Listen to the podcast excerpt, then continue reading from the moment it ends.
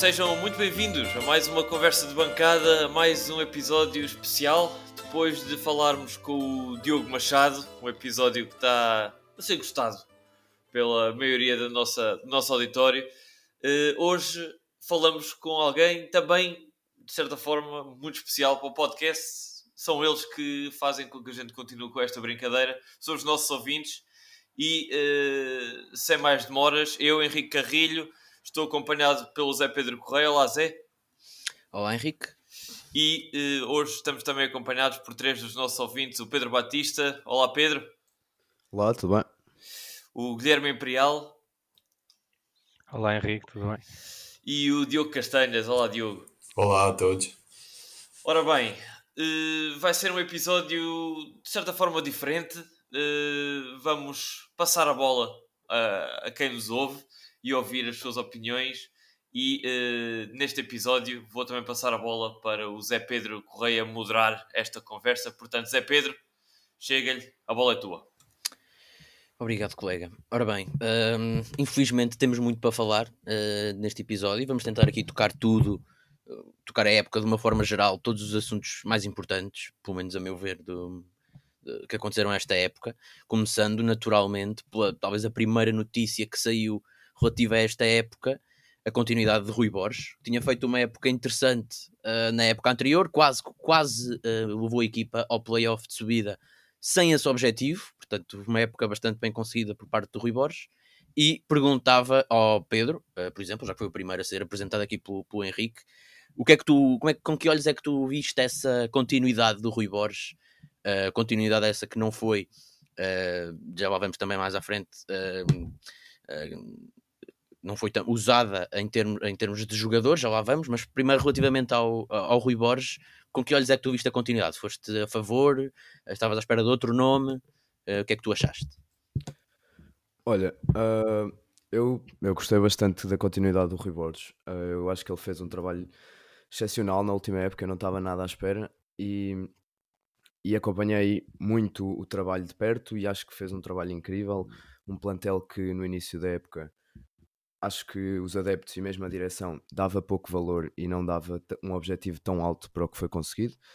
Chegámos a estar em primeiro lugar na época passada, depois da vitória uh, contra o Estoril, e, e, e, acho que a continuidade do Rui Borges foi algo bastante importante para a equipa e eu via algo como muito positivo porque pensei vamos continuar com o nosso treinador, ele vai impor as suas ideias, não vamos estar a fazer um projeto todo do zero. E achei então que, que tínhamos muita, muita qualidade para, pela continuidade do treinador para chegar longe e para estar numa posição bastante melhor do que a que estamos agora. Certíssimo. Uh, Guilherme, uh, concordas com o Pedro? Como é que tu viste essa continuidade do, do, do Rui Borges no, no, ao, ao leme da equipa para esta temporada? Sim, sim, eu concordo com o Pedro. Acho que foi uma decisão acertada uh, na altura da direção, porque o Rui Borges, contra todas as expectativas, conseguiu fazer um campeonato bom. Uh, o objetivo inicial, inicialmente definido era fazer um campeonato tranquilo. Tivemos até a última jornada a lutar por, por uma hipótese de subida e, e por isso o, o Rui Borges, com uma equipa não muito boa, uh, conseguiu fazer um bom trabalho. A questão é que mantendo o treinador e querendo manter as ideias dele, também era importante ter mantido pelo menos a base estrutural da equipa, e isso não foi feito. E, e, mais uma vez, pela primeira vez, aliás, neste ano, consegui, nesta, nesta, com esta direção ao leme do clube, conseguimos manter um treinador de uma temporada para outra, mas como sempre, tivemos, mandámos 15 jogadores embora e, voltámos a ir buscar não sei quantos jogadores, o que acaba por tirar um pouco esse, essa continuidade do Rui Borges, porque a ideia dele, a estrutura da base da equipa dele, teve que ser completamente alterada. Precisamente, e essa era mesmo a minha pergunta, já para o, a seguir para o Diogo. Perguntava-lhe também a opinião relativamente ao, ao, facto do Rui Borges permanecer ao leme da equipa e tocava precisamente nesse assunto que o Guilherme, que o Guilherme falou. Em termos de jogadores, essa continuidade não aconteceu. Julgo que apenas os guarda-redes, um, quer Mika, quer Stojkovic, quer um, portanto, a Galvanito, como terceira opção, uh, se mantiveram a par do Zé Castro, Fábio Viana o Ricardo Dias, o Mimito e no ataque o Traquina, o Dani a espaços e o João Mário agora a partir de janeiro depois de estar recuperado. Uh, Diogo, concordas com o que o Guilherme disse? Achas que esta continuidade, apesar de, ao contrário das últimas épocas, uh, o, o plantel ter estado um pouco mais composto no início da época. Lembro-me que há muita, muita, muito an, a, a, em épocas anteriores chegávamos quase ao início da época com pouquíssimos jogadores. Este ano não aconteceu tanto isso, tivemos mais jogadores, mas a continuidade foi muito reduzida. Concordas com, com essa opinião, Diogo? Sim, eu acho que esse é mesmo o, principal, ou foi um tópico muito importante que o Guilherme tocou, porque faz sentido e para mim, eu vi com normalidade a, a continuidade do Mr. Rui Borges, mas para mim faz sentido que se há uma continuidade de treinador, tem que haver uma continuidade do plantel, ou pelo menos uma, da grande maioria dos jogadores que, pronto, que constituíam a formação, mais utilizada geralmente. Agora, como tu falaste, houve muitas saídas, para mim fazia sentido, pelo menos, tentar manter, diria, 3, 4 jogadores da, digamos, a espinha dorsal da equipa da época passada, o que, como, como disseste, não, não, se, não se verificou. Mas, uh, tendo em conta, uh, ou falando da continuidade treinador, eu vejo com normalidade e acho que era o que faria sentido para, digamos, para o projeto da académica neste momento. Certo, uh, sem dúvida nenhuma. Uh, e agora, passando a uma análise, já que estamos a tocar no plantel do início da época, faltando essas, essas, essa continuidade de alguma, das bases de uma época para a outra, perguntava-vos, pedíamos que fizéssemos aqui um exercício. Nós agora conhecemos o plantel melhor, mas queria-vos perguntar a vossa opinião, começando pelo Pedro. Uh, quando vocês viram o plantel ser formado e antes sequer dos jogos surgirem e da Académica perder consecutivamente to todas as semanas, queria-vos fazer o uh, propor o exercício de se voltarem atrás no tempo e se relembrarem o que é que acharam do plantel na altura, com, com regressos uh, muito, muito conhecidos e bastante uh, do agrado da maior parte das pessoas, dos adeptos, quer de Jonathan Toro, Reco, o Seco até, um, Queria-vos perguntar, começando pelo Pedro, qual é que foi a vossa opinião sobre o plantel nesse momento e tentando olhar com, com os olhos de adepto nessa altura e não com os olhos de agora, que certamente serão diferentes.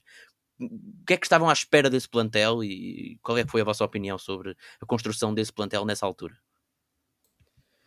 Olha, uh, eu lembro-me bastante de, de, de, no verão ter acompanhado as, as contratações e, e a primeira coisa que eu reparei foi o número uh, enorme de contratações que foi feitas. Realmente tivemos regressos como o, o do Reco e o do, do Touro e também o do Seco. No geral, acho que foram regressos que eu pessoalmente já não gostei muito na altura, porque à exceção do Reco, achei que o Reco vinha com, com alguma, alguma expectativa pelo que ele fez cá no, nas outras temporadas que cá esteve, mas o Seco e o Touro não estava à espera de muito e realmente até agora nada se provou. Uh, Lembro-me da contratação do, do João Pedro e também foi uma contratação que, que me desagradou ligeiramente, porque era um jogador de 30 e não sei quantos anos que vinha para substituir um jovem que era o Fabiano, que tinha muitas pernas e muita força, e foi um jogador que realmente se provou incompetente na, na ala direita e ainda bem que não está lá já. De resto, acho que as outras contratações pareciam estar no registro do plantel da época passada e, e realmente eu achava que tínhamos equipa para, para, para fazer mais. O jogo com o Portimonense foi logo o primeiro da época e eu, o jogo acho que teve um balanço bastante positivo apesar da derrota. Acho que o plantel uh, tinha, tinha qualidade e toda a estrutura tinha qualidade para estar numa posição realmente digna da académica e não no último lugar como estamos agora. Certíssimo. Uh, Guilherme, uh, faço a mesma pergunta que fiz ao Pedro. Como é, como é, que tu olhaste para esse plantel? A tua opinião é a mesma de agora? O que é que tu achas? E, e aproveito a perguntar, já que vocês tocaram na, na questão do, da, da, ausência de continuidade, que jogadores é que tu, na altura, uh, achavas que deviam ter sido, deviam ter continuado na equipa, em vez de que outros jogadores? Aqui o Pedro falou do, do João Pedro, uh, em vez do Fabiano. O Fabiano é outra questão, era emprestado, mas de qualquer forma havia Mike, uh, portanto ele já mostrou aqui a sua, uh, o seu desagrado com, para, com a contratação do João Pedro. Que jogadores é que tu na altura destacas pela negativa relativamente à alternativa do, do plantel anterior que não continuou? Qual é, é a tua opinião sobre isso?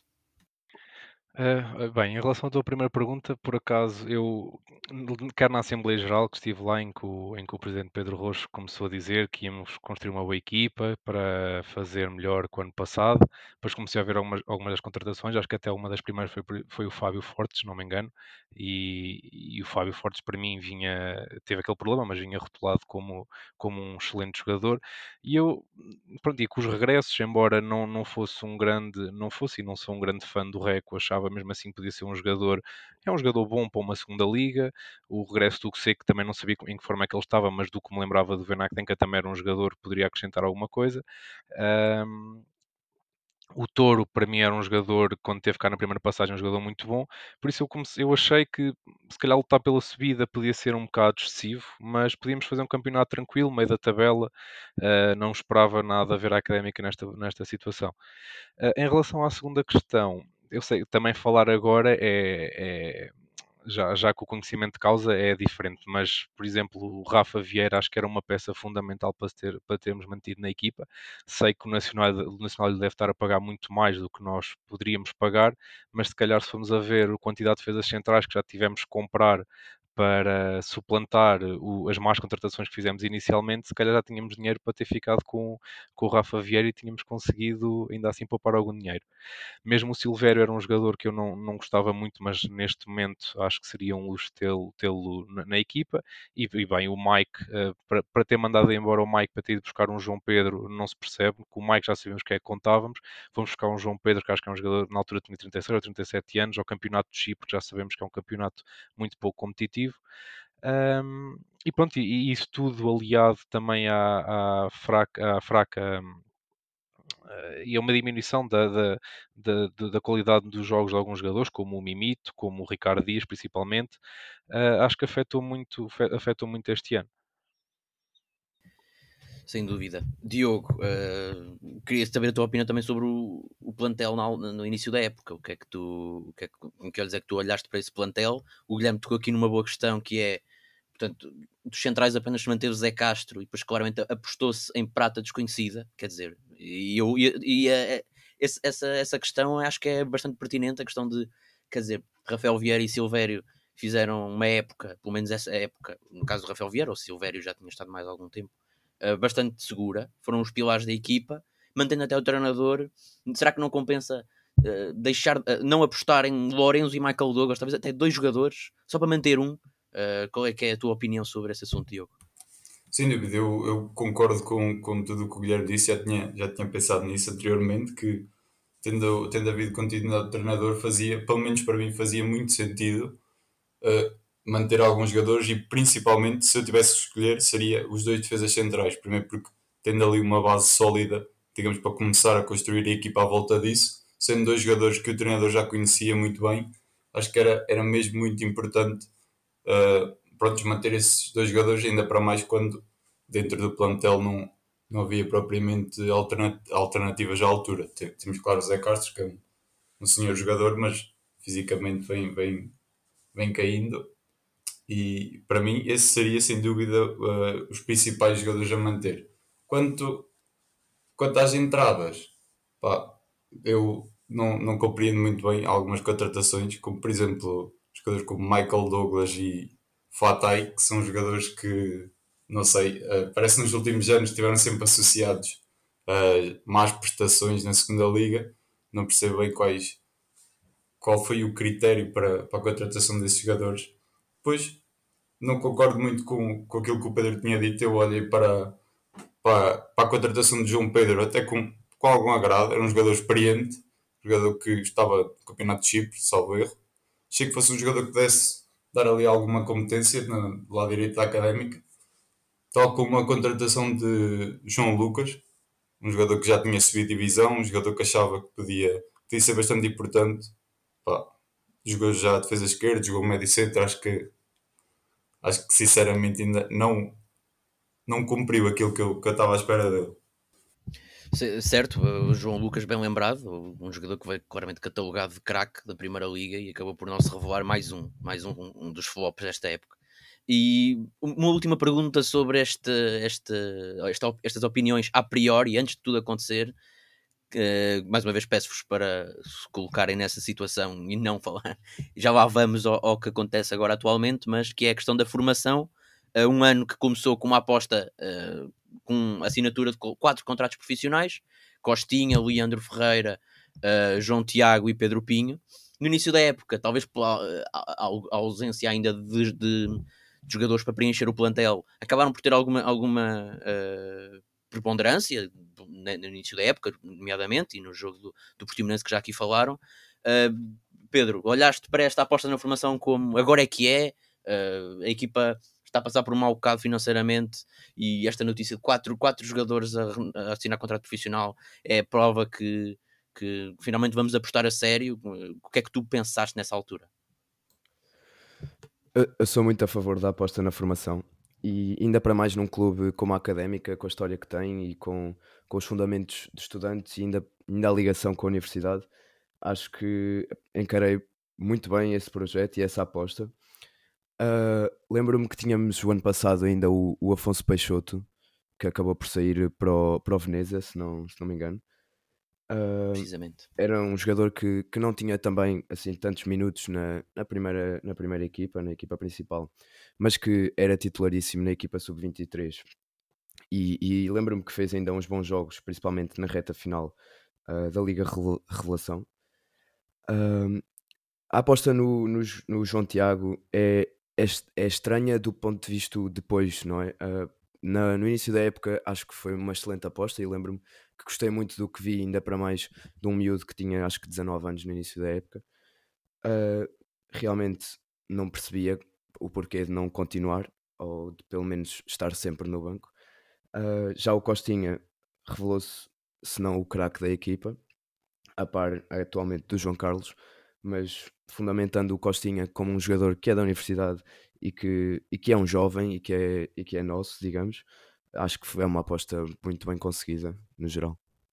E ainda, deixa-me só acrescentar, ainda faltam aqui dois nomes que não falámos, o Dani, que já é exatamente, uma habitué uh, a tentar chegar à primeira equipa, e outro nome que nunca foi dado muito crédito na académica, mas que parece sim estar a dar cartas uh, ao lado do Leandro Ferreira, que é o Xavi Venâncio. Venâncio no, no Olhanense, é, é verdade. Essa, essa, era exatamente a pergunta que eu ia fazer ao, ao, ao Guilherme, que é... Uh claro, esta notícia saiu mas, uh, de, do contrato profissional, mas não sei agora o tempo que foi, mas praticamente logo a seguir, uh, Leandro é despachado, uh, Xavi Venâncio, como o Henrique disse aqui, é despachado, uh, o Pedro Pinho, um pouco mais tarde, também é emprestado, ou sai, sai em definitivo.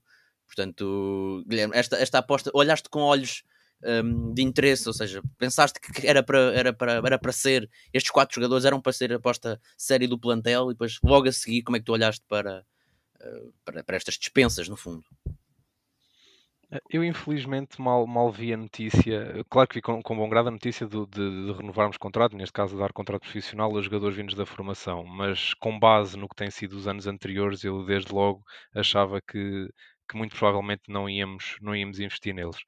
Uh, por, acaso, vendo, uh, claro, a priori, dizendo o, o, que eu achava na altura, até me pareceu uma boa solução emprestar o Leandro Ferreira, o Xavi Venâncio e o Pedro Pinho, porque não sendo jogadores uh, com, para, para terem minutos na, na, na equipa, era bom emprestá-los, em vez de estarem a jogar na Liga, na Liga Sub-23, na Liga Revelação, era bom emprestá-los equipas do CNS e da Liga 3 para começarem a ganhar alguma competitividade, algum ritmo de jogo, já contra equipas uh, com jogos mais a sério, com mais competitividade neste momento, pronto, aí também não, não, não, se pode adivinhar, já não concordava tanto porque acho que qualquer um desses jogadores tinha lugares de caras neste, no 11 da Académica e, e podiam, e neste momento podíamos, eh, tendo em conta a situação em que estamos, começar a investir neles para preparar o próximo ano e acho que vai, tem mesmo que ser isso, este, este tipo de jogadores que vêm da formação tem que ser o nosso o nosso investimento e temos que de uma vez por todas olhar a médio e longo prazo e ver a qualidade que estes jogadores trazem à equipa, porque, como vimos no exemplo do Costinha,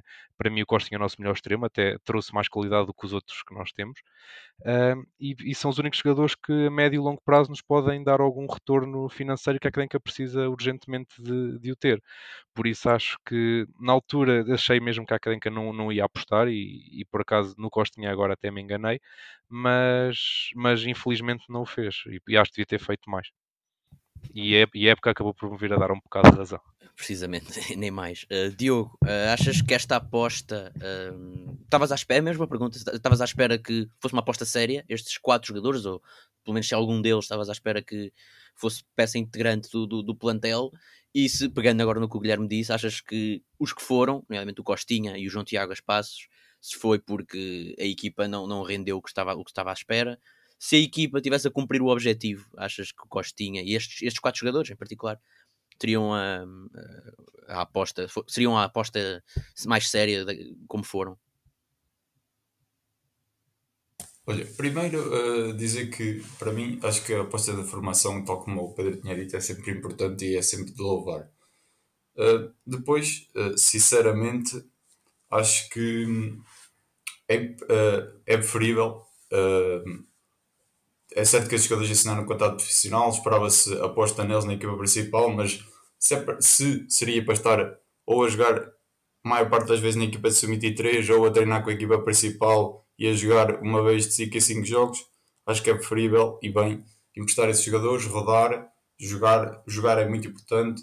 Uh, campeonatos competitivos como a Liga 3, CNS, Acho que é isso, sem dúvida, é preferível emprestar esses jogadores, dar minutos do que eles estarem, digamos, encostados na equipa principal ou a jogar de vez em quando 5 minutos. E outra coisa, outra coisa que me deixa um, algo chateado é não haver, digamos, uma.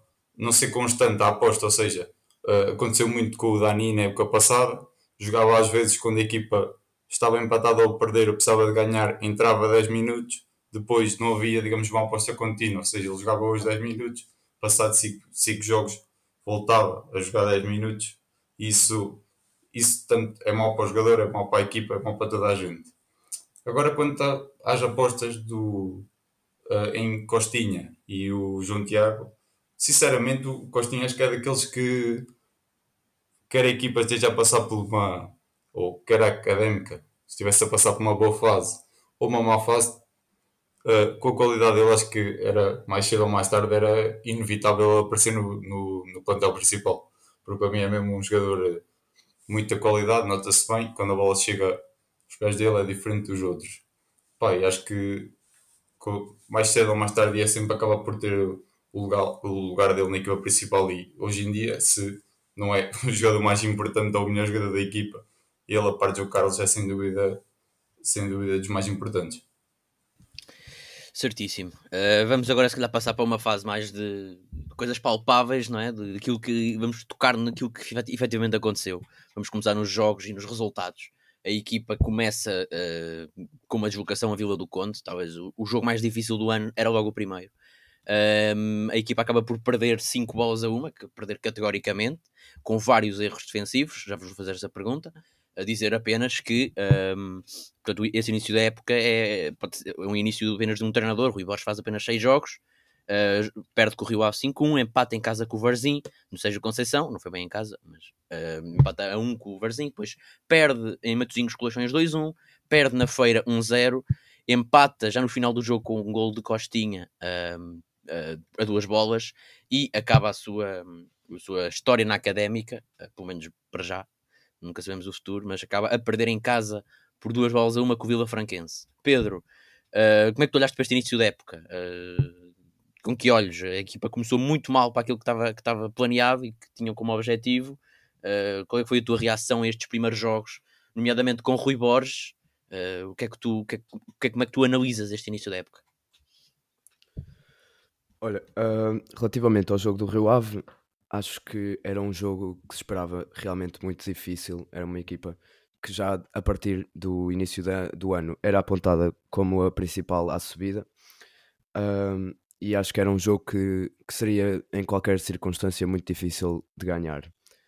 A partir daí, realmente, jogos com, com o Varzim, com o Leixões e com o Vila Franquense, a priori, não seriam jogos tão difíceis uh, de obter pontos nomeadamente vitórias, que, o que não foi conseguido e não sei, estranhei bastante os resultados que a Académica obteve no início do ano. Realmente tivemos, como disseste agora, seis jogos e dois pontos. Éramos claramente o último classificado e, e pá, não sei, não sei o que é que aconteceu, não sei se foi, foi culpa do treinador, se foi culpa do plantel, se foi gestão, se foram questões internas. O que é certo é que, que realmente não resultou e a época não começou bem e não continuou bem e acho que está um caminho muito difícil.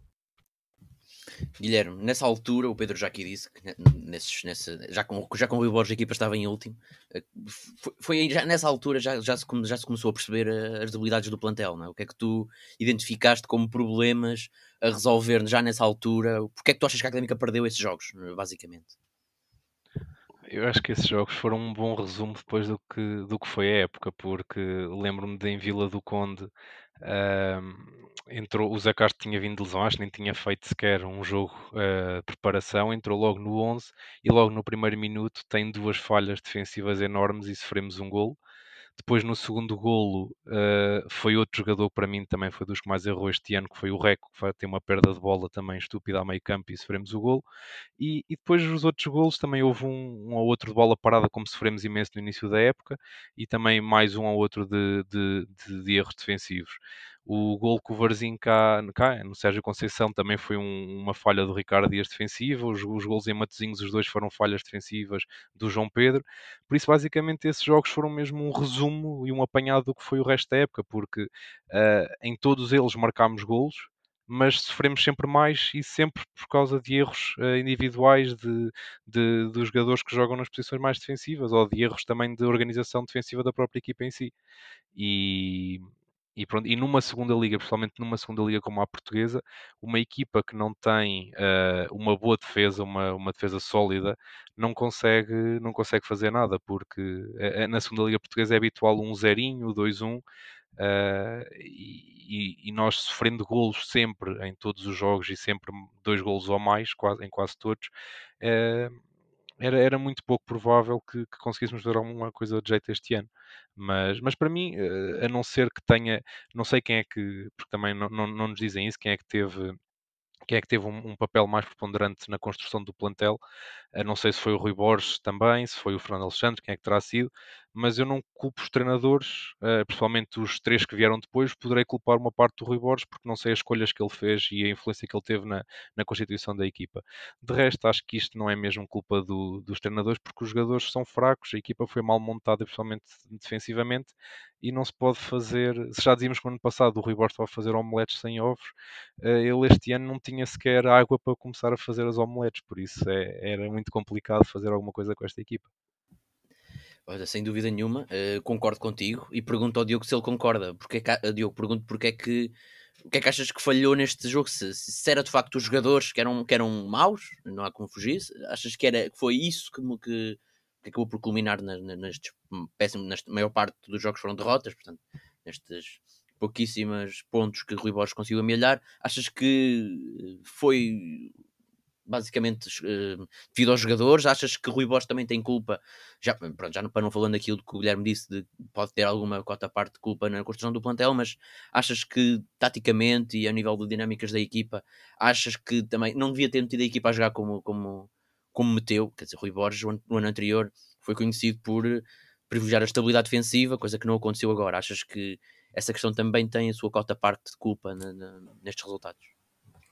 Ah, sem dúvida, eu acho que os primeiros jogos da época acabam, infelizmente, por dar a razão àquilo que nós dissemos ainda há bocadinho, que é o facto de não haver uma continuidade no plantel e, e real, o que aconteceu nos primeiros jogos foi o oposto do que acontecia na época passada. A Académica era conhecida por, a maior parte do jogo, defender e ser forte nas saídas, forte nos contra-ataques, sofrer poucos golos, o que no início da época não aconteceu, realmente. Essa entrada logo de 5 golos do Rio Ave, como como o Guilherme disse, com muitos erros defensivos, coisa que, digamos que não era conhecida da equipa de, de Rui Borges na, na época anterior. Sem dúvida que isso pode, pode ou provavelmente acontece por falhas na construção do plantel, por aquilo que já dissemos anteriormente, não haver continuidade, pelo menos ali naquela zona, que era certamente a zona mais importante da equipa no ano passado, que era a defesa, e acaba que eu, sinceramente, acho que, claramente, toda a gente certamente tem um bocadinho de culpa, os jogadores obviamente também são culpados de tudo o que aconteceu no início da época e continua a acontecer, mas acho que o Rui Borges também tem, tem muita culpa nesse aspecto, tentar, tentou se calhar mudar um pouquinho a abordagem aos jogos, não, como disseste, ou seja, não ser tão sólido defensivamente, tentar jogar mais, tentar ser mais mandão no jogo, isso acabou por, como se comprovou com os resultados, uh, não resultar. Exatamente, e acabou por uh, culminar no seu, no seu despedimento. Uh, Rui Borges é despedido ao fim destes uh, seis jogos de campeonato e, e, vem para o seu lugar João Carlos Pereira, já um conhecido da, da, da, universo academista. Queria saber a vossa opinião, começando outra vez pelo Pedro, com que olhos é que tu olhaste para este despedimento do, do, do Rui Borges e posteriormente para a contratação do João Carlos Pereira? Achas que era o passo certo a dar? Achas que o Rui Borges merecia mais jogos para, para, para tentar dar a volta à situação? Uh, João Carlos Pereira, achas que foi na altura, lá está, tentar meter-vos na vossa opinião na altura, achas que era a decisão certa e o homem certo para, para, para comandar o leme da, da equipa para os jogos seguintes? Olha, uh, relativamente à questão do, do, do despedimento do Rui Borges, não sei se é uma questão justa, se é uma questão injusta. Uh, acho que os treinadores acabam sempre por ser culpados pelas más sequências das equipas. Uh, realmente alguém tem de o ser. Não estou a dizer que seja justo que sejam sempre os treinadores, mas percebo que, como figura principal da gestão do plantel a nível de, de jogo, talvez então seja por isso essa razão. Foi um, um despedimento bastante precoce ao final de seis jornadas Uh, e então vem o João Carlos Pereira, que seria então uma, um jogador, um, um treinador, peço desculpa, uh, capaz, digamos, por conhecer a casa e os objetivos da casa, uh, de talvez guiar numa boa sequência. começa a campanha com um jogo contra o Alpendurada na Taça Portugal, e um jogo que se assemelhava fácil, não é? Porque, porque era uma equipa das divisões distritais, se não me engano, e a Académica acaba por levar o jogo para o prolongamento, onde só consegue marcar já ao cair do pano um gol do, até do Dani, uh, que realmente não se percebe como é que como é que não conseguiram ganhar o jogo facilmente nos primeiros jogos, mas pronto, é, é o jogo, é o jogo. Relativamente ao João Carlos Pereira, talvez tenha sido uma boa aposta, não, não o conseguiu justificar no, no período em que cá esteve, uh, não obteve qualquer ponto para o campeonato, mas penso que na altura pode ter sido uma, uma escolha até acertada devido às questões que tinha já com a casa e com a direção. Uh, sem dúvida, e passando agora para o, para o Guilherme, uh, não ia fazer já esta, esta, não ia passar já para o desempenho do João Carlos Pereira, mas podemos aproveitar o, a deixa do Pedro e fazer-te as, as mesmas perguntas. Se que é que tu achaste das três questões, o despedimento do Rui Borges, a contratação do João Carlos Pereira na altura e depois, posteriormente, então, o desempenho do, do, João, Carlos, do João Carlos Pereira ao leme da equipa, que ele faz, eh, faz ainda pior do, do que o Rui Borges, faz seis jogos para o campeonato, o Pedro falou aqui da vitória do Alpendurada, um, e ele para o campeonato faz seis jogos e perde-os todos, só que enumerar os jogos, portanto ele uh, perde em Viseu, Uh, depois uh, perde com o Famalicão, é eliminado da Taça de Portugal, uh, 4-0 em casa. Depois perde no Seixal com o Benfica B por 3-1. Perde com o Nacional em casa, o Nacional do Rui Borges 2-1. Perde em Pinamanique com Casa Pia 2-0 e em casa com o Porto B duas bolas a uma. Portanto, na verdade são cinco jogos para o campeonato e mais um para a taça, assim é que é. portanto, eram as três perguntas, Guilherme queria também saber a tua opinião relativamente à acusação do João Carlos Pereira na altura e depois sim relativamente ao desempenho que ele de facto uh, teve. Bem, na altura percebi o facto da direção ter, ter demitido o Rui Borges, uh, porque as coisas não estavam a correr bem. Uh, a equipa parecia que insistia nos mesmos erros, que continuava a sair a jogar quando se via que isso uh, nos custou bastantes golos sofridos continuava a sofrer muitos golos de bola parada e, e parecia que, que, que, as abordagens e esses lances não estavam a ser treinadas.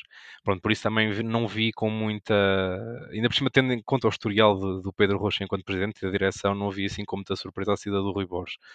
Um, o regresso do João Carlos Pereira parecia-me uma boa opção, porque já no, há dois ou três anos, penso eu que foi no ano em que, em que depois começou a pandemia, uh, ele, ele pegou na equipa também numa situação muito delicada e conseguiu fazer um bom, um, um bom, uma boa campanha.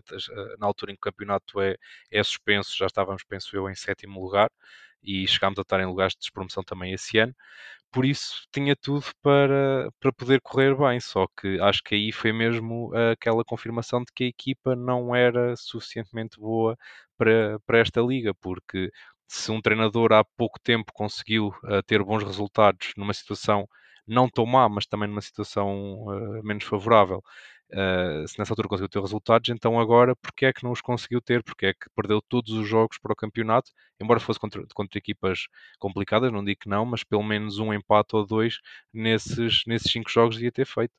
Uh, e pronto, e depois também, né, continuando o rumo dos acontecimentos, também vi depois com naturalidade o despedimento da, do João Carlos Pereira, porque não, não mudou nada face ao que, ao que se estava a passar com, com o Rui Borges. Diogo, pegando aqui nas palavras do Guilherme, uh, se com Rui Borges uh, ainda, ainda se dava de barato que poderia ser, podia ter grande parte da culpa ao treinador na forma de jogar da equipa, o que é certo é que com a chegada de João Carlos Pereira, essas dúvidas foram-se dissipando né? e as culpas foram sendo atribuídas cada vez mais ao plantel, né? dizendo, uh, a tua opinião sobre isso e dizendo apenas que talvez a, a, uma das principais notícias dessa altura, que também gostava que tocasses, é um, portanto, a rescisão de contrato de Christian, num caso que não, acabou por não ser bem explicado. Uh, Christian acaba por abandonar o plantel, tinha um jogador que vinha a ganhar preponderância na equipa. Portanto, queria saber a tua opinião sobre estes temas, Diogo. Uh, voltando só um bocadinho atrás, eu acho que eu percebo o, o despedimento do Rui Borges, mas não concordo. Pode parecer um bocado contraditório ter dito que ele era, podia ser o maior culpado, mas, mas não concordo, porque acho que se, neste caso, se os jogadores, se os jogadores estivessem ainda ao lado do treinador e acreditassem que o treinador, este treinador conseguisse mudar as coisas, acho que se deveria ter mantido. Neste caso, deveria-se tentar dar mais tempo, mais tempo de trabalho, continuidade a algo que teria ser projeto da época. Por isso, nessa altura, eu fui um bocado contra o despedimento do, do Rui Borges. Contratação do João Carlos Pereira um treinador que já tinha estado aqui anteriormente, que tinha, digamos, salvo a académica numa situação, se calhar idêntica, um bocadinho não tão grave na altura, e acaba por ser um treinador que já, que já conhecia, já conhecia a casa, digamos, e poderia ser, isso poderia ser importante e vi com agrado na altura essa contratação. Depois, digamos, acontece diversos casos, esse é um deles, do Christian, que são as, as rescisões a meia da época de, sei lá, 3, 4, 5 jogadores que aconteceram, Nesse caso, o Christian, se calhar, é o mais grave, um jogador que vinha, acho que vinha a jogar na altura, era regularmente titular e não compreendo, não sei, não, não estou bem por dentro dessa rescisão, não sei o que é que levou a isso. Foi desacordo do jogador com, com o treinador em questão na altura, com, não sei, com a equipa técnica, com a, com a direção, mas são, são coisas que eu, não, que eu não consigo compreender. Como é que só um jogador que que joga sempre e que, que até é minimamente importante na equipa, sei, assim um bocadinho aparecendo do nada, parece uma, uma rescisão de contrato, não sei, não consigo compreender e não, não tenho Recordo uma opinião só muito... que, que o comunicado da académica nessa altura uh, acabava com uma frase do género, não, não me lembro uh, palavra a palavra, mas era algo do género: os interesses do clube e da instituição estarão sempre acima dos interesses individuais de cada um. É a única coisa que sabemos por parte da académica. E pergunto-vos uh, rapidamente ao Pedro e ao Guilherme se têm algum, dado este, este, este, este, portanto, o que o Henrique disse agora, uh, se têm algo, alguma coisa a dizer sobre este tema do, do, da rescisão do Christian? Uh, pois, não sei, não sei eu também realmente lembro-me de ver isso no, no comunicado que foi feito depois da rescisão. Uh, mas não encontro assim nenhuma razão para, o, para a rescisão. De certo, deve haver, não seja da parte do jogador ou da direção, algo levou a essa, a essa, a essa decisão e pronto, não tenho nada contra a rescisão do Christian. Guilherme. Bem, também só sei o que saiu do comunicado e a direção ficou de, de esclarecer o assunto na Assembleia Geral, mas, mas não esclareceu nada. Também ninguém lhes perguntou, é verdade. Uh, eu estava lá e por esquecimento, só depois quando saí na Assembleia Geral é que me lembrei que o tema não tinha sido discutido. Mas sim, a direção também ficou de explicar o assunto e, e não foi explicado e acabou por cair no esquecimento. Sem dúvida, vamos avançar. Um, temos muito para falar portanto, eh, depois do despedimento de João Carlos Pereira, acaba por chegar Pedro Duarte, que finalmente dá, é um treinador que dá boas, uh, boas mostras com o plantel que, que, tinha à disposição, acaba, chega e consegue a primeira vitória da, da Académica no, campe, no campeonato, portanto, no final de novembro apenas, a Académica atropela o Covilhã de 3 bolas a 0, depois a partir desse jogo, há mais uma série de quatro jogos apenas com uma derrota em casa com os Chaves, uh, mas diria que há até duas, duas fases do, do, desta dia de Pedro Duarte aqui, começando pelo Pedro, não sei se concordas, que uh, o Pedro Duarte de facto mostrou claramente coisas diferentes, mal chega, consegue a primeira vitória, consegue uma boa sequência de, de jogos, pelo menos sem perder. Achas que finalmente era o homem certo para, para comandar a académica? Como é que foi a tua opinião com, com que olhos é que olhaste para esta contratação de, de Pedro Duarte? Olha, no início não estava nada confiante, porque, porque lembro-me que o Pedro Duarte estava, estava na São Joanense, na Liga 3, e até tinha visto alguns jogos de início da época, uh, e então não estava muito confiante, uh, porque ele, entretanto, acabou por ser despedido, e, e não estava muito confiante. Realmente, o primeiro jogo do Pedro Duarte ao comando da Académica é uma vitória por 3-0 contra o Covilhã. Uh, acho que foi algo que motivou a equipa e motivou também os adeptos. E, e para além da motivação do João Carlos, porque faz um hat-trick nesse jogo, e acho que é um ponto de viragem nas exibições do João Carlos ao longo da época. Uh, depois, seguem-se três empates em quatro jogos, como, como disseste, e, e acho que eu na altura vi esses empates como ok, agora a equipa vai lançar, a equipa vai subir e vamos começar a ter realmente boas exibições e bons jogos. Uh, agora numa fase mais, mais final, já, já em 2022, penso que passamos por uma fase uh, má, mas também uma fase de, de azar misturado com alguma, com alguma incompetência da, da, nossa, da nossa defesa, como já foi referido aqui. Acho que isso foi uma constante ao longo da época e, e a nossa cruz, porque realmente somos a pior defesa do campeonato, continuamos a cometer erros e, e a não ter qualquer organização defensiva nos jogos, uh, na maior parte das vezes. Uh, sofremos, sofremos golos que, que não têm explicação e que e acho que isso foi foi o que nos condenou. Lembro-me agora de, de casos como, como o empate contra o Trofense, em que a Académica está por cima do jogo o, o jogo inteiro e sofre um golo numa ocasião esporádica do, do Trofense e consegue o empate apenas ao, aos 97 minutos com, com um golo do, do Cavaleiro. É um, no fundo, não é um ponto ganho, são, são dois perdidos. Depois vem o jogo com o Rio Ave em casa e a Académica faz dos melhores jogos que eu vi da Académica este ano e acaba por perder também por, pá, não sei, por, por erros que comete, por falta de também alguma concretização no ataque. Vem o jogo com o Varzim, era o jogo dos jogos mais importantes da época porque era um adversário direto. Acabamos por perder, vamos jogar com o Farense, perdemos, não temos qualquer argumento contra o Farense num jogo que até começámos a ganhar e fomos completamente cilindrados na segunda parte e, e, a partir daí realmente temos outra vez uma vitória contra, contra o Estrela da Amadora, em que não, não consigo encontrar uma explicação para, para essas sequências de jogos em que a Académica tem um jogo contra o Estrela em que domina o Estrela, uma equipa que está no meio da tabela e que domina completamente, tem o jogo todo na mão e tem um jogo contra o Farense, que é uma equipa que na altura até estava perto da Académica e a Académica é completamente cilindrada, não tem um único argumento para fazer face a este Farense e, e, esta fase que nós estamos a atravessar de já agora nos últimos jogos contra, contra o Porto B, Benfica B e Nacional, em que em que a nossa defesa não consegue ter qualquer organização e acho que isso é que nos condenou até agora. Sim, já lá iremos, Pedro, eh, porque isso é outro treinador, é outra, sim, outra sim. pergunta. É, é mas tocando ainda no. Não, força, à vontade. É, o- mas vamos, vamos focar, ainda temos ainda muita coisa. Acho que faz sentido perder aqui algum tempo com o Pedro Duarte, visto que foi o treinador que teve mais tempo ao leme da equipe. Foram 13 jogos, se não me engano, eh, 13 jogos e fez 12 pontos, quase um ponto por jogo, que é quase, uma, um, quase um milagre com este, com este plantel e com aquilo que os outros treinadores tinham feito. Uh, Guilherme, uh, o Pedro fez aqui uma análise extensiva e bem sobre uh, os resultados e sobre aquilo que o Pedro Duarte fez. Qual, achas, qual é que achas que foi o principal ponto de, de destaque? Aquilo que Pedro Duarte fez bem e diferente dos outros treinadores para pá, fazer bem, quer dizer, lá está, fez nem um ponto por jogo, mas comparativamente com, com, com os outros, eh, o que é que tu achas que, que ele mudou para a Académica conseguir finalmente alguns bons resultados?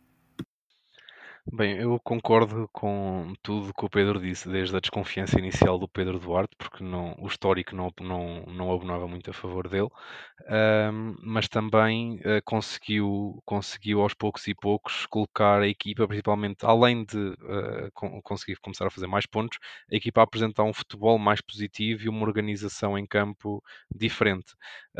Como, como- como o Pedro disse, nós começamos a ganhar 3-0 ao, ao Covilhã, foi um, um excelente resultado, a equipa fez um jogo bastante bom e teve, e teve por cima uh, o jogo todo.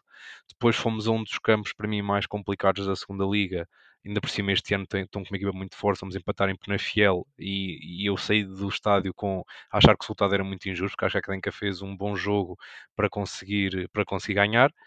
Um, depois apanhamos um Chaves que está em crescendo e que estava em crescendo na altura e continua em crescendo e que está a fazer um excelente campeonato, tem jogadores muito fortes um, e perdemos e depois conseguimos o empate com o Mafra também nas condições em que foi, foi um bom resultado, o empate com o Trofense em casa, esse se calhar nessa altura já podia ter sido um, um jogo para, para ganhar e acho que a equipa aí já começou a não estar tão bem e depois temos essa sequência de jogos em que depois também fomos influenciados uh, pelo aparecimento de Covid nos, em grande parte dos nossos atletas em que a equipa faz um bom jogo com o Rio Ave. Uh, também achei um, um, um, pouco injusto o resultado final, acho que a não merecia ter perdido esse jogo.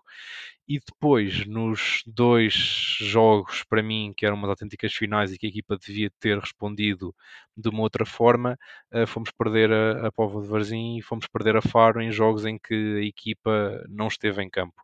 Uh, na Pova de Varzim não me lembro, de, tirando acho no último minuto um remate à baliza do, do Ricardo, e, na, e, em Faro até tivemos, fizemos uma primeira parte razoável, mas na segunda parte fomos completamente atropelados pelo Farense se tivéssemos perdido 5-1 ou 6-1 não seria, não seria um exagero. Uh, posto isto, também respondendo agora um pouco mais à tua, à tua pergunta, eu acho que que o Pedro Duarte, acima de tudo, organizou melhor a equipa uh, dentro das quatro linhas e, e deu mais coesão defensiva. Uh, aliado a isso, também penso que ele corrigiu melhor as bolas paradas porque passámos de sofrer bastantes golos de canto e de livres indiretos para sofrermos muito menos. E, e, acho que isso foi o que abonou em favor do, do, Pedro Duarte, porque a equipa começou mesmo assim, embora a sofrer ainda alguns golos, mas começou a sofrer um pouco menos, numa, principalmente naquela, naquele período de Covilhã, na Fiel, um, e, isso, e, isso, penso que foi bom para ele. Depois, uh, como as coisas estavam a voltar a correr um bocadinho menos bem, o Pedro Duarte uh, faz a, a, a, mudança tática né, no jogo do Estrela da Amadora e que correu muito bem. Foi um jogo em que a Académica, para mim, foi o melhor jogo da Académica este, este ano. A Académica jogou muito bem, dominou o jogo uh, por completo e era uma vitória que, aliado a começarmos o jogo seguinte com o Feirense contra um, um, candidato à subida a ganhar, que eu pensava que já ia começar a dar aquele embalo para a equipa sair do último lugar. Mas depois, nesse jogo com o Feirense, aquela expulsão uh, ridícula, para não dizer pior, do Fatai deitou tudo a perder e acabamos por perder esse jogo. E a partir daí, acho que a equipa se ressentiu muito e não conseguimos voltar mais a, a, aos níveis anteriores. Olha, vou pegar exatamente no que tu disseste agora, da mudança de esquema tático, acho que talvez tenha sido a principal eh, mudança de, de Pedro Duarte, pelo menos a mais visível, claramente, e pergunto ao Diogo uh, com que olhos é que tu olhaste para esta mudança de esquema tático? O Guilherme disse aqui bem que a equipa com quatro defesas já não estava a render o que, o que precisava, e a partir do jogo Estrela da Amadora, mesmo que depois desse jogo acho que não tenha conseguido qualquer vitória, se não me engano, acho que foi só mesmo uh, com o Estrela da Amadora, exatamente, foi a nossa última vitória. O que acertei é que a equipa jogou bem e esteve próxima de ganhar vários jogos. Uh, Perguntava-te, Diogo, achas que, uh, é assim, já, já criei, mais a, a seguir queria-vos saber a vossa opinião sobre o mercado de inverno, a opinião de todos vós, mas, Diogo, se quiseres incluir na tua análise de, de, deste esquema tático diferente as novas as soluções do mercado, uh, podes, podes introduzir, mas queria saber uh, como é que tu viste, achas que foi uma mudança positiva, como o Guilherme disse, como é que tu olhaste para esta mudança de esquema tático e das dinâmicas, da forma como a académica se apresentava em campo? Foi uma mudança positiva, nem que seja pelo simples facto de termos ganho o jogo no imediato. Mas acho que a entrada de Pedro Duarte e essas mudanças, de, essas alterações táticas prova, o, se calhar, o quão, o, quão o, o plantel é limitado, porque digamos que Pedro Duarte tentou tudo, alterou a estratégia, alterou o sistema tático, até chegou a alterar o guarda-redes, que era uma coisa que eu achei que fosse, digamos, impensável, tendo em conta a qualidade de Mica.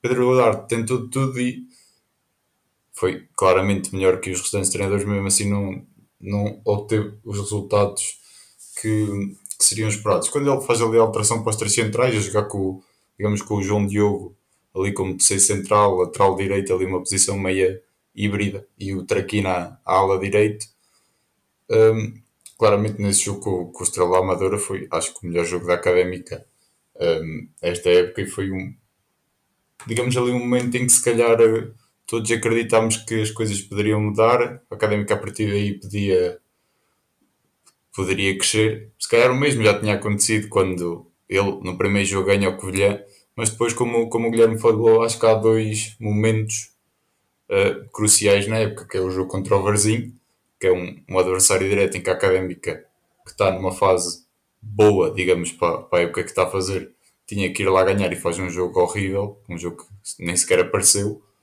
E depois, a seguir ao Estrela, tem um jogo feirense que entra a ganhar, pode roubar pontos ou ganhar mesmo a, um, a uma dos principais candidatos do campeonato e depois já pronto, acontece o que acontece com a expulsão e a Académica volta a perder. E acho que esses são os, os dois pontos da, digamos, da, do percurso, os dois pontos-chave do percurso de, de, Pedro Duarte. Pá, quanto aos, quanto aos, aos reforços de, de inverno, não, não, há coisas que eu não, não consigo compreender, não sei o que dizer. Muitos reforços de inverno, 5, 6, 7 jogadores, não sei, acho que eh, estão, estão a ser utilizados regularmente dois jogadores, que é o, o Jorge Filipe, que quando começou a ser titular gostei, deu ali alguma estabilidade, sempre forte nos duelos, sempre agressivo.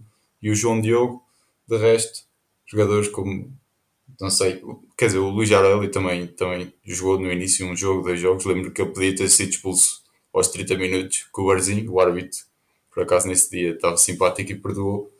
De resto, os restantes reforços, o, o Kalindi o Whale, são jogadores que, que nunca jogaram, não sei, não sei pensava que alguns reforços de inverno deveriam e poderiam ajudar o plantel e o treinador, mas nesse caso não, não se verificou.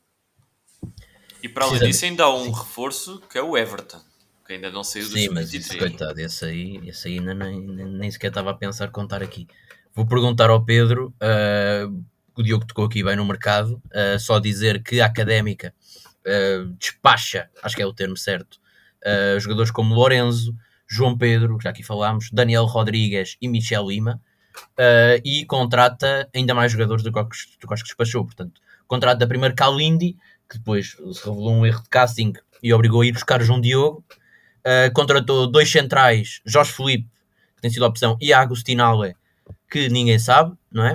Uh, e para o meio campo, uh, também duas soluções, Luís Aurélio, que o Diogo tocou aqui bem, foi titular, mal chegou, contra o Varzim e depois foi perdendo espaço, acabando por ser agora titular no jogo contra o Nacional.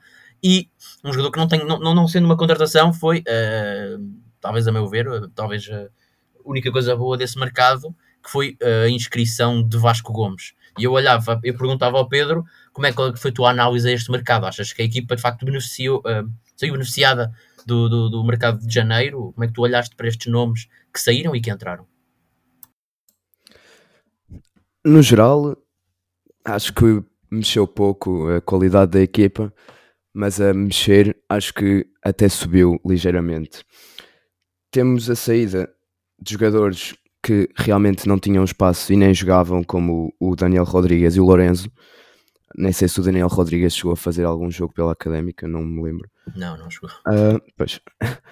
Vem, vem o João Diogo, que eu por acaso não, não gostei da contratação porque achei é mais um, um, João- um caso João Pedro, não é? Um, um lateral que, apesar da experiência, vem com alguma idade, mas na minha opinião acho que se revelou um, um lateral direito competente, no mínimo, para não dizer um bom lateral para o nível que a académica está a apresentar este ano. Ah, o Jorge Filipe realmente chega e agarra logo a titularidade. Hum, acho que não comprometeu, mas também não contribuiu de forma excepcional para a equipa. Acho que no fundo acaba por ser melhor que o Justiniano ou o Lorenzo. Acho que mesmo assim preferia dar uma aposta ao João Tiago em vez de estar a contratar jogadores como o Jorge Filipe que já têm alguma idade e não são da casa, para além de que devem ter um, um salário bastante mais alto que o João Tiago. Uh, de resto, o Vasco Gomes, lembro-me que ele faz a sua estreia, se não me engano, contra o Leixões. Uh, e ele entrou em campo e foi um jogador que eu gostei muito de ver em campo. Tem, teve uma grande mobilidade, controlava a bola e distribuía bem o jogo. Não tem sido aposta, penso que entrou no último jogo, mas não tem sido aposta regular no plantel da Académica e acho que é um jogador que, que merecia bastante mais aposta. Guilherme, queria também a tua análise do mercado. Nós aqui no podcast, e o Henrique está aqui, não deixa mentir, sempre tocámos uh, que a Académica o que precisava era um lateral direito, um central e uma alternativa a Ricardo Dias. E o que é certo é que atacou estes alvos no mercado, mas a dobrar, com dois jogadores para cada posição, hum, algo que eu não, não me lembro de ver no clube. E queria saber a tua opinião sobre, de facto, as soluções que conseguiu arranjar.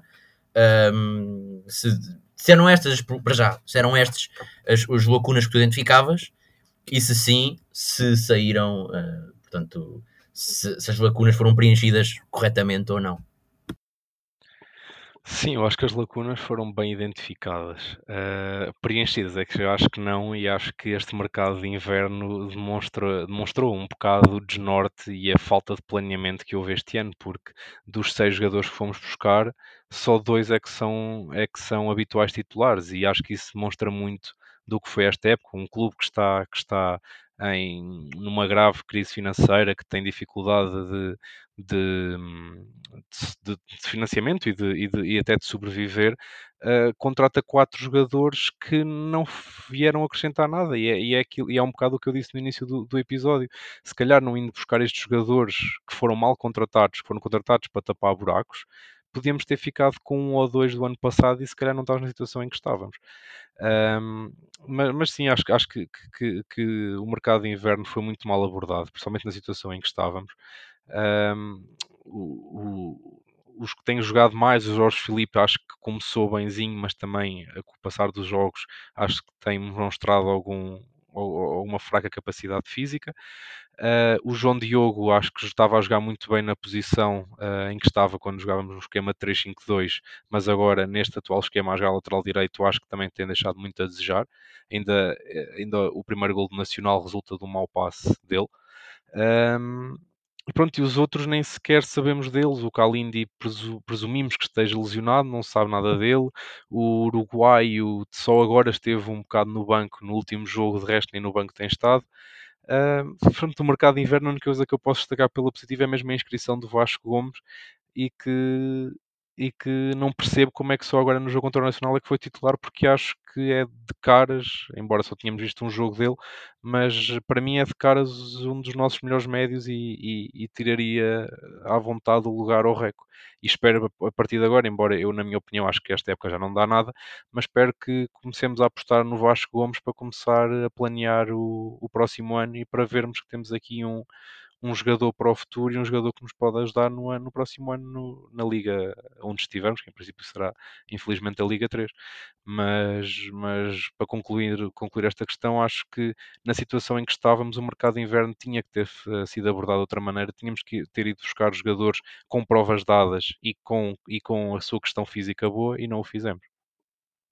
Precisamente, concordo contigo. Perguntar ao Diogo já tocou nesta questão do mercado. Uh, não sei se, Diogo, se tens alguma coisa a acrescentar àquilo que, que os teus colegas de painel já disseram, mas uh, caso não tenhas, queria te perguntar, não sei se viste o jogo com o Nacional ou não, mas uh, pegar no que o Guilherme disse, achas que o Vasco era. Ou seja, achas que a solução estava na casa e não no Cluj da Roménia sem jogar há um ano, como foi o caso do Luís Aurélio. O que é que tu achas, deste, nomeadamente do, do, do Vasco Gomes, que, como o Guilherme disse, foi talvez a única surpresa positiva do, do mercado? Sim, sobre o mercado, acho que, como já foi dito, foi um, digamos, um fracasso em toda a linha. Não houve, não houve nenhuma contratação importante. Os jogadores que foram importantes a espaço, um jogo, dois jogos, mas não conseguiram manter essa importância. O Internacional tive, não, não tive a oportunidade de ver o jogo todo, por acaso vi a primeira parte.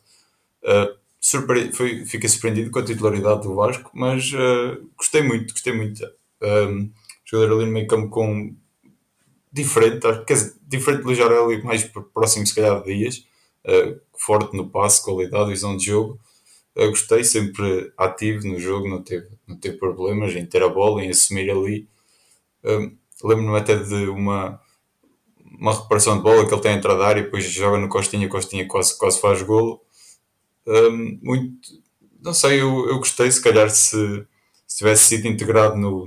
Certamente, já estava a treinar há muito tempo com, com o plantel principal, mas se tivesse sido integrado mais cedo na equipa, indo jogar desde o início da época, se calhar teria sido um jogador que já vinha a ser titular há muito, há muito tempo, porque lá está, não há, não há uma alternativa ao, ao Dias. Quando joga ao Dias, que também, pronto, já tem, se calhar tem vindo a cair nestes últimos tempos, como toda a gente, agora nesta fase difícil é, é fácil, digamos, encontrar fragilidades, mas se calhar se ele tivesse começado a jogar mais cedo, hoje em dia seria titular e seria um jogador muito importante ali. Eh, como o Guilherme disse, espero que que se dê continuidade a, essa aposta até o fim da época, porque pode ser um jogador sem dúvida, uh, sem dúvida importante na, na próxima época, claro, que qualquer que seja a divisão em que, em que a Académica se encontre. Sem dúvida, concordo também contigo. E passando agora para uh, a última troca de treinadores, esperemos, desta época, um, o despedimento de Pedro Duarte e a contratação de Zé Gomes. Vou começar pelo Pedro, que já ia lançado há bocado para falar do, dos resultados do Zé Gomes, uh, dizer que uh, o Zé Gomes fez apenas três jogos com equipas B, Porto B, Benfica B e agora com o Nacional, uh, e apenas conseguiu um empate ao cair do pano com o Porto B. Pedro, como é que tu olhaste para o despedimento do Pedro Duarte? Já tocaste nessa questão há pouco, e naquilo que, que, o Zé Gomes fez até agora, quais é são os teu, a tua opinião sobre, o, sobre como é que a Académica está no momento? No fundo é essa a pergunta. Bem, uh, eu acho que o Pedro Duarte, primeiro, é mal despedido pelo trabalho que estava a fazer. No entanto, eu consigo perceber que, que a equipa precisava de uma solução de, em busca de, de, pontos. Se calhar o Pedro Duarte podia não o garantir, na minha opinião, ele é mal despedido e eu acho que ele tinha capacidade para pelo menos continuar a época, porque a época já está numa situação quase sem retorno, se não sem retorno mesmo. Uh, a vida do, do, do Zé Gomes. Uh, acho que é um treinador. Epá, acho que ainda não há muito que possamos dizer. Fez três jogos. Realmente, a nível ofensivo, esteve bem. Marcou sete golos em três jogos. A nível defensivo, a equipa está, está uma lástima. Sofreu 10 golos em três jogos. É impensável. E, e acho que, que é claramente visível que nenhuma equipa consegue ganhar um jogo a sofrer 10 jogos em 3 jogos, uh, eh, 10 gols em 3 jogos, e, e, acho que é uma situação muito delicada. Vamos ver, faltam 6 jogos, acho eu, para acabar o campeonato, 7. Um, e, e, vamos ver qual é que é a situação em que a Académica vai con continuar uh, esta temporada. Acho que é uma incógnita, mas opá, olha, desejo o melhor trabalho para ele e que ele possa pelo menos trazer ainda algumas vitórias para, para celebrarmos o que ainda podemos na segunda liga. Muito bem, exatamente. Passo para o Guilherme fazer uma pergunta bastante semelhante. Ah, olha-se para os resultados, o que o Pedro disse então é, é claro. Eu, se olharmos para os resultados da académica, olhamos para os últimos três jogos e vemos aqui uma coisa assombrosa que são uh, jogos 3-3, 4-3 e 3-1, como o Pedro disse, 10 gols fritos. Uh, Guilherme, uh, Pedro Duarte é despedido, queria saber a tua opinião, se, bem, se achas bem ou mal, porque a certa é que ele é despedido após três derrotas e o João Carlos Pereira fez seis jogos a perder e não foi despedido, portanto acaba por ser o Pedro Duarte foi mais, despedido mais cedo do que o João Carlos Pereira. Porquê é que achas que isso aconteceu?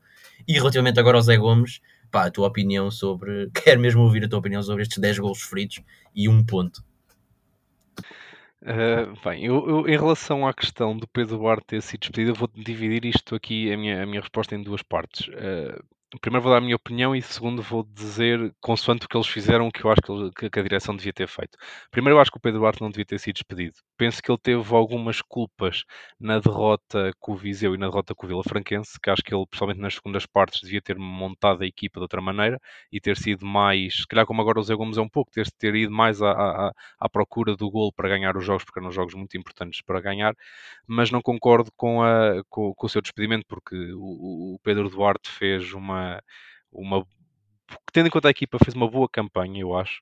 Tava, conseguiu meter a equipa a jogar melhor, conseguiu organizar melhor a equipa defensivamente e não concordo com o seu despedimento. Sendo despedido como foi, não concordo com a contratação de um treinador como o Zé Gomes, que eu acho que acaba por ir por todo, todo o seu histórico, acaba por ir muito ao encontro do que é o Pedro Duarte. É um, jogador, é um treinador também teve no Académico de Viseu, é um treinador novo. Eu acho que a Académica, a ter mandado embora o Pedro Duarte, devia ter ido buscar um velho do Restelo, vou assim dizer, um Manuel Cajuda, um Jaime Pacheco, esse tipo de treinadores que acho que era o que, podia, que, era o que a Académica precisava mesmo para conseguir fazer alguma coisa. Acho que ir buscar o Zé Gomes é, é, é mudar pouco em relação ao, que, ao, ao tipo de treinador que era o Pedro Duarte. Um, pronto, e já vimos que, que, que, o Pedro Duarte fez, teve uma boa organização defensiva da equipa, porque desde que o Zé Gomes veio, uh, sofremos muitos golos, como vocês disseram, sofremos 10 golos em 3 jogos. E acima de tudo, eu quero realçar é que nós em dois jogos seguidos marcámos 6 golos e fizemos um ponto nesses dois jogos. E eu acho que isto é completamente abismal, não, não percebo como é que é possível uma equipa uh, conseguir esta proeza negativa e, e também associo um pouco, posso também estar a ser injusto, mas também associo um pouco este, este descalabro defensivo com o regresso do Zé Castro, porque desde que o Zé Castro chegou, a equipa até estava mais ou menos bem defensivamente, a melhorar um pouco, e desde que ele chegou em 4 jogos sofremos 12 golos, uh, o que dá uma média de 3 golos por jogo. E, e, acho que isto tudo aliado pronto, está, está, a dar, está a dar os que nós vimos agora. Mas, mas pronto, resumindo, acho que o Pedro Duarte não devia ter sido despedido e a ser despedido não, devia ter, não devíamos ter ido buscar o José Gomes. Eu já agora faço só uma pergunta uh, que, que, que, tenho lançado já a jeito de provocação. Vocês acreditam que será Zé Gomes a terminar o campeonato no, no banco da Académica? Força quem quiser pegar. Eu posso responder. Sinceramente, não. Sinceramente não acredito, porque onde há três mudanças de treinador seja três mudanças, quatro treinadores, acredito que esta última, já numa forma de desespero total de tem que dar alguma coisa, tem que acontecer diferente. Bom, acredito que José Gomes continua como nestes últimos três jogos, com estabilidade defensiva nula e gols sofridos. Uh, acredito que será também despedido e haverá se calhar um quinto treinador para não sei, o último jogo ou os dois últimos jogos da época. Infelizmente, Parece, tô, isto parece brincadeira, mas é a realidade. Pedro e Guilherme, o que, é que acham? Olha, uh, eu ainda vou provocar mais e digo que, que, o, que o Zé Gomes é despedido uh, no jogo a seguir ao Trofense, faltando apenas o jogo com o Farense e o nosso treinador vai ser o Hugo Almeida. Guilherme que, é que tu achas? Eu, eu, eu, por acaso não concordo aqui com os meus colegas de painel. Acho que, acho que o Zé Gomes vai ficar até ao final da, da temporada porque ele acho que sabia o que é que vinha e, e, acho que isso já estava assegurado, mesmo que a Académica descesse, ele ia ficar até ao fim. Penso que vai, vai fazer os jogos todos. Eu, infelizmente, acho que nós daqui a duas, três jornadas estamos matematicamente descidos. Uh, mas penso que ele mesmo assim vai ficar até ao final porque uh, depois de estarmos descidos, não vejo sentido de o mandar embora, não sei. Penso que vai acabar a temporada, mas e depois vai sair. Haverá, provavelmente na direção já terá esse conformismo é, relativamente àquilo que será o, o final da época. Muito bem, Eu tinha aqui só mais uma pergunta para o Diogo, uma questão que ainda não tocámos. Se é certo que, um, só para acabar a questão do, do, da época desportiva, não acabar a questão, mas uh, desta questão do, do, futebol mais, mais jogado, diria. perguntar ao Diogo se é certo que a defesa tem estado terrível com Zé Gomes, o que é certo é que o ataque está uma loucura, não é? Porque se, se sofremos 10 golos, uh, também há que dizer que marcámos 7, não é? Com, com Zé Gomes. Pode-se dizer que marcámos 7 golos e fizemos um ponto em 3 jogos. Um, e culminando, claro, uh, como não, não, não, não podia deixar de dizer, com o, a liderança do melhor marcador do campeonato com João Carlos. Um, passámos também agora um mês em que tivemos melhor avançado, melhor marcador e melhor golo com o João Traquina uh, frente ao Estrela da Amadora. Diogo, como é que tu olhas? Podes tocar também aqui na questão da defesa, que os teus colegas já, já tocaram, mas falando mais, mais concretamente do ataque, achas que, o que é que achas que mudou com o Zé Gomes? Porque é que de repente começámos a marcar 3 golos por jogo, praticamente? Sinceramente, a nível de. ofensivamente, a nível de abordagem, acredito que não, não tenha mudado grande coisa. Eu vejo golos que a Académica marca ao Porto B e ao Benfica B o Porto B começa a ganhar o jogo com um erro defensivo do, do Porto e depois o, os restantes gols são aqueles gols quando tens o, o jogo perdido e tá, estás completamente a carregar o adversário, o adversário deixa-se um bocadinho encostar e a Académica com alguma felicidade ou não, também às vezes faz por isso, acaba por empatar esse jogo e marcar golos. Benfica B acontece exatamente o mesmo, aqueles golos que já estás a carregar, já estás por tudo a tentar, a tentar chegar lá só que pronto, nesse jogo ainda havia mais de um minuto e acabaste por sofrer o quarto e perder o jogo. Não sei, acabo por eh, um bocadinho às costas de, de João Carlos, obviamente. Zé, Zé Gomes acaba por ter uma equipa que parece que ofensivamente é forte, mas se, se calhar acaba por ter alguma felicidade. Também um penalti contra o Nacional. Acredito que ofensivamente não haja, não, não tenha havido uh, grandes mudanças. Não sei, pode ter havido um, um reunir de condições que, que levou a Académica a marcar mais gols nesses últimos três jogos. Apenas isso. Sim, senhor. Um, passamos agora, já estamos quase no fim do episódio. Queria, deixando agora a época desportiva um pouco de lado, queria tocar aqui num parênteses, que não é um parênteses, é um parênteses de toda a importância, que é o principal tema da, da, da, do ano, no fundo, da época, que é o, o tema da SAD. Um, Pedro Roxo, portanto, na Assembleia Geral em novembro, para além de serem tratados outros temas como a aprovação de orçamentos e etc., anuncia que até ao final do próximo do, do mesmo ano, portanto, a partir de um, um mês uh, após a Assembleia Geral, sensivelmente, seria anunciado então o projeto da SAD, um, uma SAD minoritária, como já, já, já, deveria, já, já tinha anunciado anteriormente que seria o seu propósito para o resto do mandato. Uh, o que é certo é que chega ao fim do ano, e não sei em que dia foi, mas julgo que até foi no último dia do ano, é dito, é anunciado via Facebook que um, o anúncio será adiado um mês, até janeiro. Chega a janeiro e a história repete-se, portanto, no último dia, é, uh, uh, portanto, quer dizer, não se repete, mas julgo eu que se diz que, basicamente, diz que o processo vai ser iniciado, não é? E diz que há um investidor à procura de 49% da, da, investir em 49% da académica, no fundo, não é dito mais nada, é dito que irá irão ser tomados os, os, os, passos necessários para que o processo avance.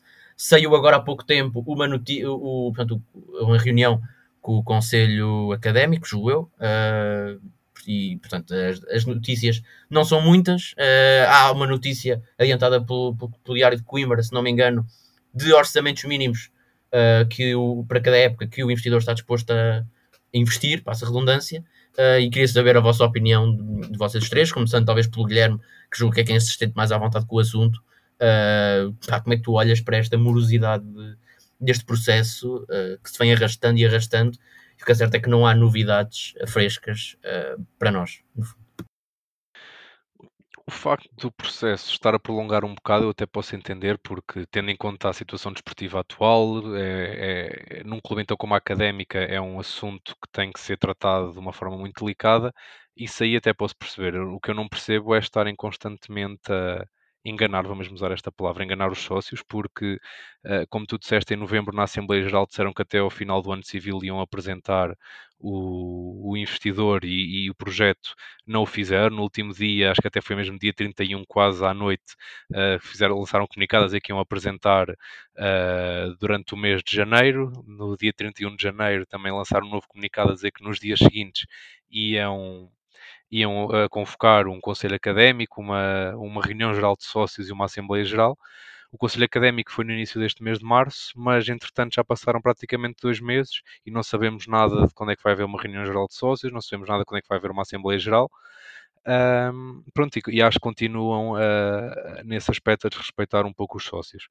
Para além disso, uh, disseram que queriam fazer toda esta questão com a maior transparência possível e queriam informar primeiro os sócios, e os sócios acabam por ser informados via um órgão de comunicação social de Coimbra, Uh, não sabemos, uh, presumimos todos, claro, que, que, que, essa informação é a informação correta, mas não sabemos a veracidade da mesma, não sabemos como é que, como é que o Diário de Coimbra acabou por ter acesso a essa informação.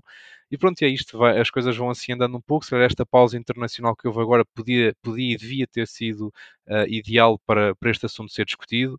E, mas não, os assuntos continuam a ser um bocado empurrados com a barriga. E, e, a direção, nesse aspecto, acho que, que, devia ter uma outra atitude com os sócios e devia respeitar um pouco mais os sócios, porque uh, se não têm certeza dos prazos que têm estabelecidos, não os apresentem, porque é, é estar, uh, e, e, peço desculpa pelo, pelo, pela expressão, mas é estar a gozar com a cara dos sócios. E, se nós pagamos cotas, se vamos aos jogos, tentamos ajudar o clube, e neste momento, uh, sendo uma SEDU, que são os sócios que detêm a maioria do clube, acho que mereciam uma outra, um outro respeito feito nesta questão da transparência e de, e de rigor por parte da direção.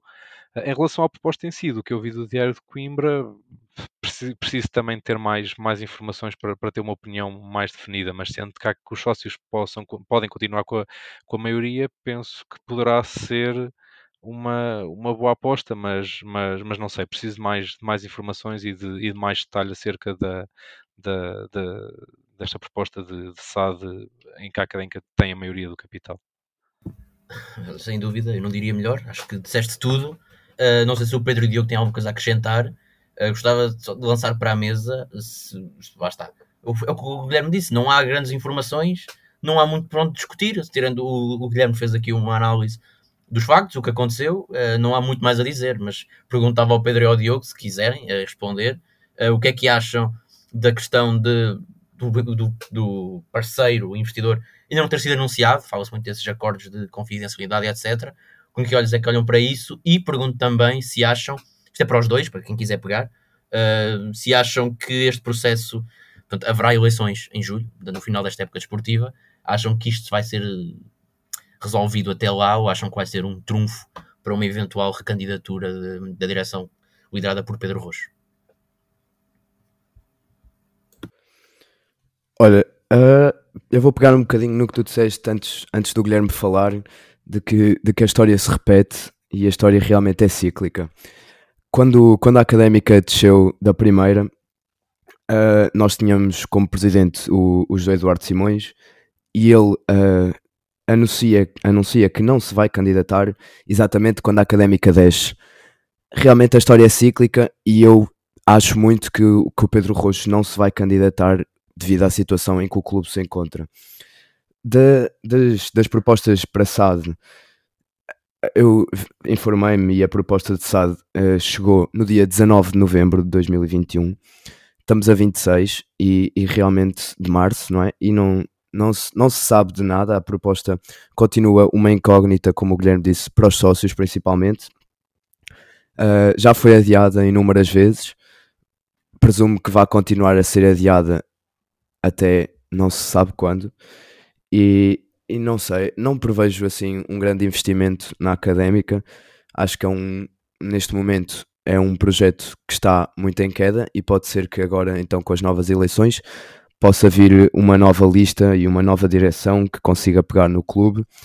Se houver um, um investidor, vamos ver como é que a situação corre.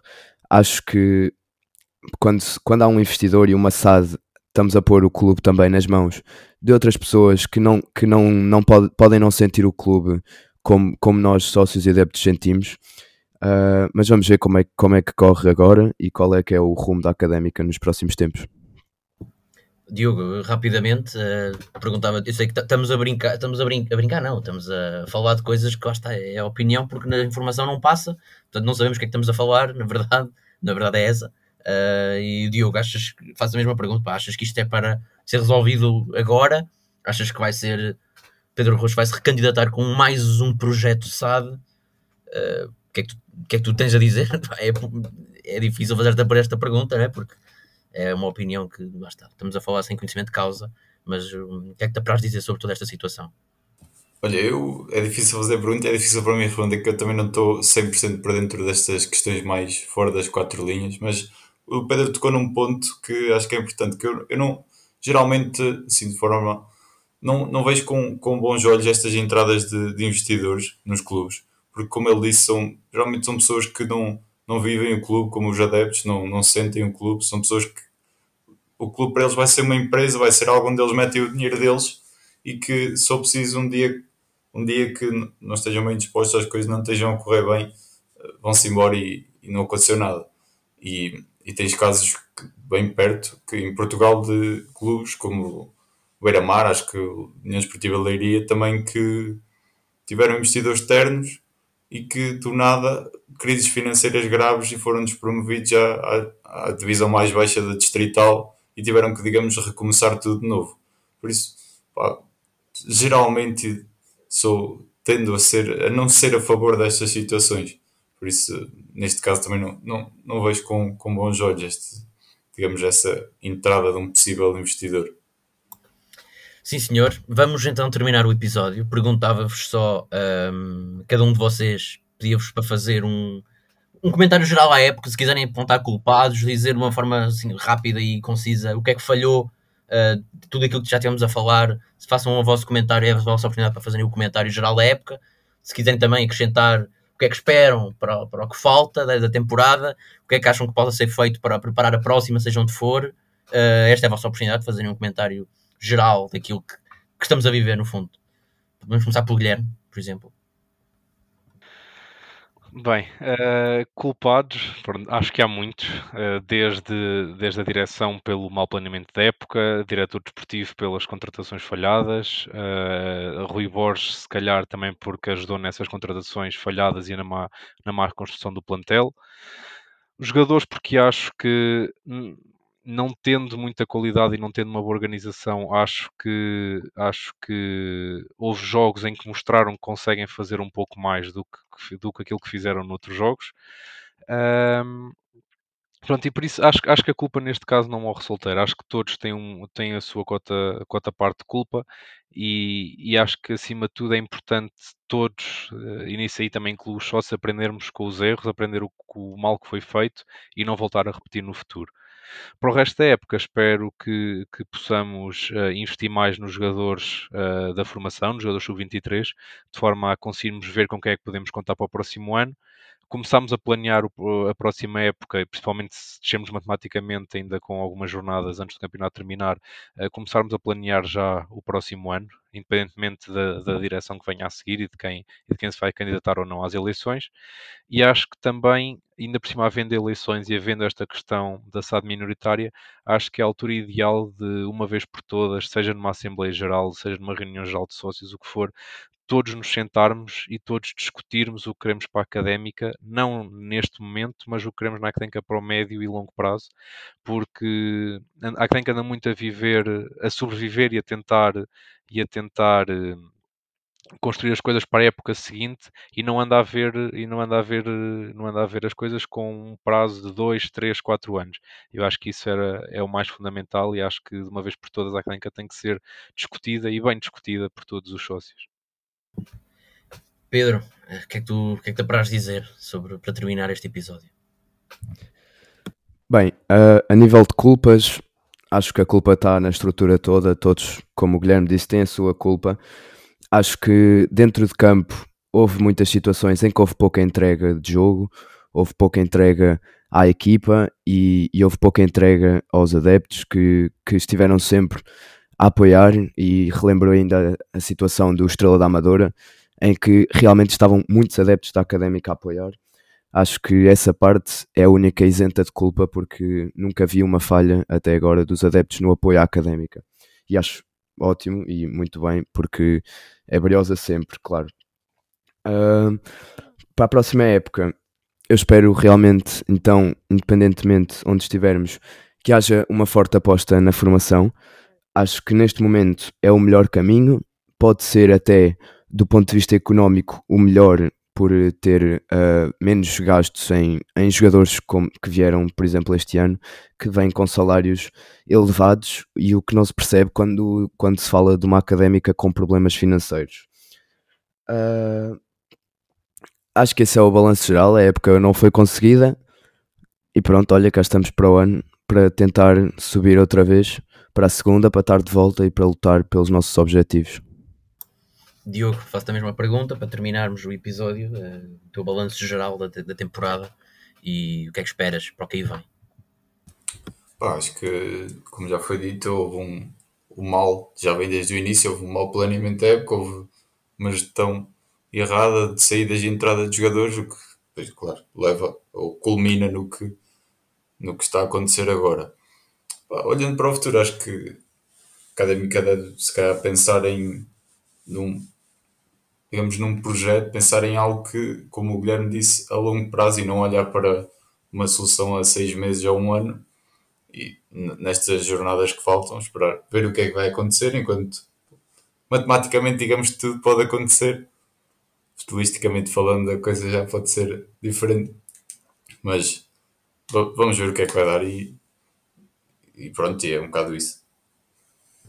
Sim, senhor. Uh, da minha parte, acho que acho que está tudo no episódio. Para agradecer-vos a vocês três por terem vindo. Acho que só nós, enquanto podcast, só tivemos a ganhar com a vossa presença aqui, ter outras opiniões uh, sobre o que está a passar, outros pontos de vista, uh, a concordar basicamente com o que nós dizemos aqui todas as semanas. E, pessoal, obrigado por terem vindo. espero que seja para repetir esta, esta, esta conversa quando tivermos mais tempo, final da época, etc. Pá, e vou passar agora ao Henrique, que é o o nosso mestre de, das finalizações de das episódios. finalizações, não, tudo o que tu disseste, tudo o que tu disseste foi um belíssimo episódio. Obrigado a todos. Uh, contamos, como correu tão bem, contamos fazer isto novamente. Portanto, a, a todos os que nos estiverem a ouvir e tenham interesse, deixem-nos uma, uma mensagem, qualquer coisa, para, para saber que estão disponíveis. E uh, só dizer que voltamos então a falar para a próxima semana, uh, depois do jogo do Casa Pia, e teremos connosco mais um convidado. Estamos numa maré de convidados Desta vez uh, teremos connosco o Caderneta de Cromos. Portanto, já sabem, se vocês tiverem perguntas, tiverem comentários, deixem-nos, que faremos então as perguntas que quiserem ao Caderneta e também dizer, comentar e agradecer o impacto da, da, entrevista com o Diogo Machado, que está a correr fenomenal. obrigado a todos os que participaram, deixaram imensas perguntas. Foi um, um um episódio muito divertido e voltaremos a, a fazer mais, com certeza, uh, visto que, que, que, aparentemente cai no goto de, de, de toda a gente que, que ouve o nosso podcast. Portanto, até então, para a semana, um grande abraço.